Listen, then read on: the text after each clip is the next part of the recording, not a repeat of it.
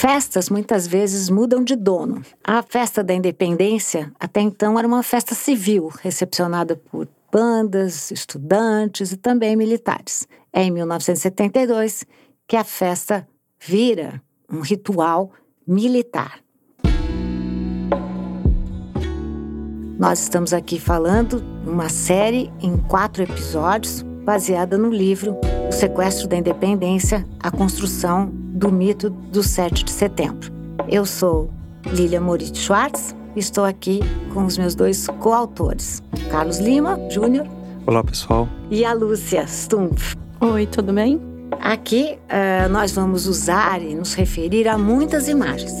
Então é bem legal se durante o podcast ou enquanto você vai seguindo o podcast, se você for ao mesmo tempo abrindo o seu Google e aqui você nos segue falando de imagens que não são consequência, mas muitas vezes são causa. Elas produzem a reflexão. Vamos então falar aqui um pouquinho do contexto de 72? Bom, o momento em que se comemora o SESC Centenário, 150 anos da independência do Brasil, ocorreram em 1972, um momento, portanto, em que a ditadura militar vigorava com força no nosso país. Ditadura militar essa iniciada em 1964 pelo golpe imposto na madrugada de 1 de abril de 1964 e que teve como um momento de guinada das violências e das repressões de direitos democráticos e civis do povo, o ato institucional número 5 de 1968. Em 1972, portanto, vivíamos um momento em que havia muita resistência, como sempre houve, do povo brasileiro, organizações políticas e sociais que resistiram às imposições dessa ditadura militar, como, por exemplo, o início da debelação da guerrilha do Araguaia. Guerrilha do Araguaia, em que organização política, o PCdoB, se organizou no interior do Pará para resistir à ditadura, e neste momento de 1972, a ditadura militar começava os confrontos armados no Araguaia, em que houve uma chacina, né, a morte de centenas de brasileiros que lutavam pelos direitos democráticos e pelo desenvolvimento do Brasil. O outro lado da ditadura militar era a noção de milagre milagre econômico, político e social.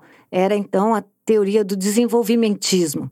Talvez o maior símbolo desse contexto seja a construção da, da rodovia transamazônica, que rasgou a floresta e que, em muitas partes do país, mais lembra uma rodovia fantasma, né? uma estrada fantasma que leva de lugar nenhum a lugar nenhum. Mas era um modelo, né? e a ideia de que era preciso reprimir, era preciso colocar o país no rumo, que a ditadura militar teria um projeto, né? um projeto para o país. E para ratificar esse projeto, nada como também apoiar uma série de, de projetos, de iniciativas culturais. Então, nesses tempos tão truculentos de ditadura militar, uma agenda vai, vai ser composta em relação ao sesquicentenário da independência. Né? Então, é interessante pensar como que a ditadura vai se utilizar do passado a favor do presente de uma maneira muito militar, né? ou seja, dialogando com esse momento tenso que nós vivemos. Dessa agenda fazia parte, por exemplo, a taça independência, né? de jogos de, né, de futebol,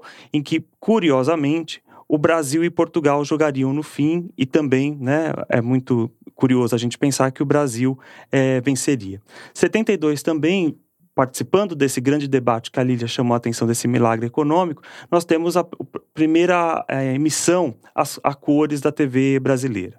É nesse momento que vai ser produzido um filme Independência ou Morte, pelo Carlos uh, Coimbra, que não vai ser financiado diretamente pelo governo militar, mas também mas muito apoiado por ele. Né? A gente tem que pensar que a bilheteria vai ser comprada pelo, pelo governo e distribuída principalmente para alunos e alunas da escola pública. Ou seja, né, nós temos uma grande audiência desse filme, um grande sucesso também por causa dessa iniciativa. Esse filme, Independência ou Morte, é um dos momentos em que o governo militar retoma a pintura de Pedro Américo para celebrar esses 150 anos da independência. Nós convidamos também, esse filme está no YouTube, Independência ou Morte, do diretor Carlos Coimbra. A cena que marca a proclamação da independência por um Pedro I, que era protagonizado por Tarcísio Meira. Tarcísio Meira era o grande galã das televisões neste momento. Ele e sua esposa, Glória Menezes,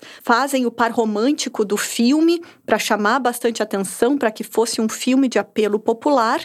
E a recriação da cena do 7 de setembro é feita a partir de uma tentativa enfim, de partir e de tornar o quadro de Pedro Américo uma cena viva. Então, as filmagens buscaram reproduzir o terreno do Ipiranga e reproduzir aqueles personagens que aparecem em cena, porque o diretor fala depois de uma entrevista que caso ele tentasse fazer a cena do 7 de setembro de outra forma, o povo, a população diria que ele estava enganado, diria que ele não havia feito bem a representação do 7 de setembro, tal era o arraigamento, já o enraizamento dessa pintura de Pedro Américo no imaginário nacional. Também a ditadura militar, ela encomenda um símbolo ao Luiz Magalhães, um grande artista gráfico, muito importante na história da, da produção gráfica no Brasil até hoje, para que ele elaborasse uma espécie de manual para como seguir os festejos do 7 de setembro de, em 1972. A Luiz Magalhães faz, então, uma, ao centro uma espécie de flâmula verde-amarela que une 1822 a 1972, uma flama que lembra muito os festejos de 2022, mas ainda vamos aguardar. E o que é interessante nessa materialização da tela de Pedro Américo é que o artista coloca na parte de cima Brasília, uma Brasília ainda muito desértica, e na parte de baixo ele coloca justamente a tela de Pedro Américo. Agora, o que é importante, a tela vai aparecendo a partir de então sem autoria, sem a data, sem o título, ou seja, trata-se de uma grande construção da independência do Brasil a partir de uma pintura, essa pintura, como nós estamos mostrando aqui, claramente imaginada. Outro momento grande foi o jornal Pasquim, que uh, fez uma entrevista com Dom Pedro e tudo mais, e aproveitou para fazer uma brincadeira. Era um jornal de esquerda, satírico. Então, eles colocam a tela de Pedro Américo, mas que ao invés de dizer independência ou morte, ele grita: Eu quero um mocotó. Foi o suficiente para a editoria inteira ir em cana ir para a prisão, porque a essas alturas ficava claro como a tela era um símbolo nacional. Assim como não se pode, de alguma maneira, ultrajar, né, ou uh, acabar com a imagem da bandeira, do hino, também não se podia, essa foi a justificativa, uh, mudar o sentido dessa tela que ia, ser, ia sendo construída não na base do patriotismo, né? Na base da patriotada, porque patriotismo pode ser até bom, né? Mas patriotada é quando você esvazia o significado da festa e a transforma apenas né, num ritual oficial. Então, se vocês digitarem aí Pasquim eu Quero Mocotó, uma das primeiras imagens que vai aparecer é essa reprodução da pintura de Pedro Américo, do trecho central da pintura de Pedro Américo, em que há um balão colocado sobre a figura de Pedro I, como se ele estivesse dizendo essa frase, Eu Quero Mocotó, no lugar da famosa frase uh, Independência ou Morte. Eu Quero Mocotó foi, nessa edição do Pasquim, mobilizado e utilizado sobre várias outras ilustrações, porque era uma referência a canção que havia, a música de autoria de Jorge Benjor, que havia vencido o Festival da Canção de aquele, daquele ano. O Pasquim, então, utilizou essa frase do Eu Quero Mocotó sobre diversas imagens icônicas do país, entre elas a de Pedro Américo, mas muito interessante a gente ver, como a Lili bem lembrou, que a ditadura militar se utilizou deste argumento para prender toda a redação do Pasquim, uma vez mais, né? Sabemos que a sua redação, a redação desse jornal de resistência, desse jornal da dita imprensa alternativa, foi mais de uma vez debelada, mais de uma vez tentaram fechar os jornais, esse jornal, entre outros da imprensa alternativa do país, e essa foi a justificativa porque não se podia desrespeitar a pintura de Pedro Américo. E neste mesmo momento, há também a criação de outras, né, de, de dessas imagens de resistência à, à, ditadura. Né? Então, se o Pasquim resistia e ria da pintura de Pedro Américo, havia, por exemplo, Elifas Andreato fazendo uh, representações que depois figuraram na capa do chamado Livro Negro da Ditadura Militar, então divulgado nesse momento de resistência. Houve tentativas e questionamentos a essa festa militar mobilizada pela ditadura, quando, por exemplo, o historiador Joel Rufino escreveu uma crítica importante questionando a exposição da memória do Sesc Centenário que havia sido instalada no Museu Nacional em Brasília.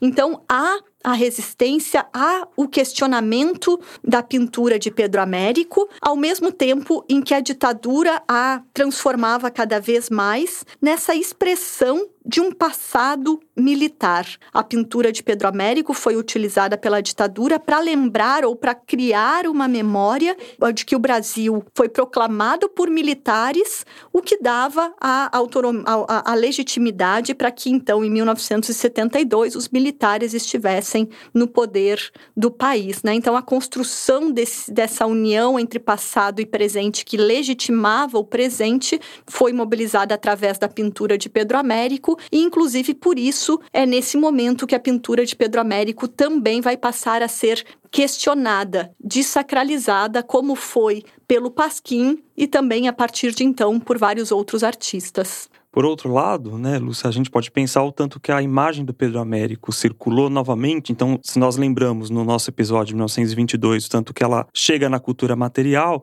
em 1972 ela é muito utilizada também a partir das propagandas. Né? A imagem do Pedro Américo é veiculada na grande imprensa, unindo aquele símbolo que a Líria acabou de se referir a Luísio Magalhães, né, dessa flâmula que chega de 1822 até 1972, mas revisitando a tela, revisitando a tela, seja ela na íntegra, né, a tela do Pedro Américo inteira, ou destacando algumas partes, como uma propaganda da Volkswagen, que coloca a figura do carreiro como a figura de destaque nesse processo de independência, uma independência ainda mais popular. Com essa imagem de Pedro Américo, então, ganhando o imaginário nas propagandas, nos selos oficiais das comemorações do Sesc Centenário, nós vemos também a ditadura militar mobilizar pela primeira vez o desfile oficial, o desfile nacional do 7 de setembro saiu da capital federal do Brasil, ou seja, pela primeira vez não foi realizado nem no Rio de Janeiro, nem em Brasília, mas nas comemorações do Sesc Centenário ele foi trazido para a cidade de São Paulo. Uma grande manifestação, a arquibancada oficial, com a presença das maiores autoridades do país, foi organizada na Avenida Paulista, na altura ali do vão do MASP, e pela primeira vez, então, as comemorações oficiais do 7 de setembro aconteceriam em solo paulistano, justamente para estabelecer e para construir cada vez mais essa memória com o feito militar do 7 de setembro, junto do, desse presente autoritário do governo que se impunha ao país. A ditadura consolidaria, assim, essa visão de um passado tão mórbido, um passado tão retido em outro tempo, uma temporalidade quase mítica, e se dedicaria, portanto, a trazer os corpos das figuras da família imperial. É verdade que Pedro II já tinha chegado na época da Era Vargas e os seus restos mortais seriam colocados em Petrópolis, cidade de Pedro II. Mas vale aqui destacar que em 1954 chegava o corpo de Maria Leopoldina por ocasião do quarto centenário de São Paulo e ele seria disposto no monumento do Ipiranga. Bom, a ditadura também traria finalmente o corpo de Pedro I. Vale, como o ritual tem a sua graça, né? e os militares sabiam muito bem usar a, do famoso milagre do ritual, o corpo de Pedro I chegaria no dia 21 de abril, dia de Tiradentes, do Marte da nossa independência. Os militares queriam mostrar que o movimento todo era um movimento uh, de mártires, de vítimas, né? A famosa ideia de que não se tratava de um golpe, mas de uma revolução. Não era uma revolução, era um golpe mesmo, mas os militares se esforçaram para passar esse tipo de imaginário. Pois bem, e no dia 22 de abril, por ocasião do data do descobrimento do Brasil, o corpo de Pedro I vai circular por várias capitais e também, junto com o corpo, circularam bustos de Pedro I instalados nas diferentes capitais. Mas o que é interessante, os bustos agora lembravam Tarcísio Meira, e não a imagem, exatamente a imagem de Pedro I, que foi, de alguma forma, retratado no seu contexto. Isso tudo para mostrar como o corpo de D. Pedro I chegou finalmente ao seu túmulo no monumento do Ipiranga. Não sem acidentes, porque foi feito uma organização equivocada e o corpo de Pedro I não, acabou não cabendo na lápide a ele endereçado e ficou durante quatro anos repousando numa mesa até que ele ganhasse o seu lugar, digamos assim, eterno. O que é interessante é que São Paulo, que era o local do berço, do grito do Ipiranga, se transformou no túmulo né, do Ipiranga. Mas ainda, isso abre uma festa importante para nós já comentarmos o nosso quarto episódio. Em 2022, o governo Jair Bolsonaro vai se pautar amplamente nas diretrizes do governo militar. Assim como em 72, em 2022 teremos um manual de como celebrar a independência. Além do mais, a tela de Pedro Américo aparece como parede de fundo, não como em primeiro plano. E ainda mais, 2022 também vai tentar festejar a festa do 7 de setembro como uma festa militar e não civil. Por fim, se a ditadura trouxe o corpo de Pedro I, a festa de 2022 traz o coração, porém emprestado, de Pedro I, que havia ficado na cidade do Porto, em Formol, lá em Portugal. Mas esse aqui é material para o nosso último episódio. Então a gente se vê em 2022? Até lá. Até as nossas comemorações do bicentenário da independência.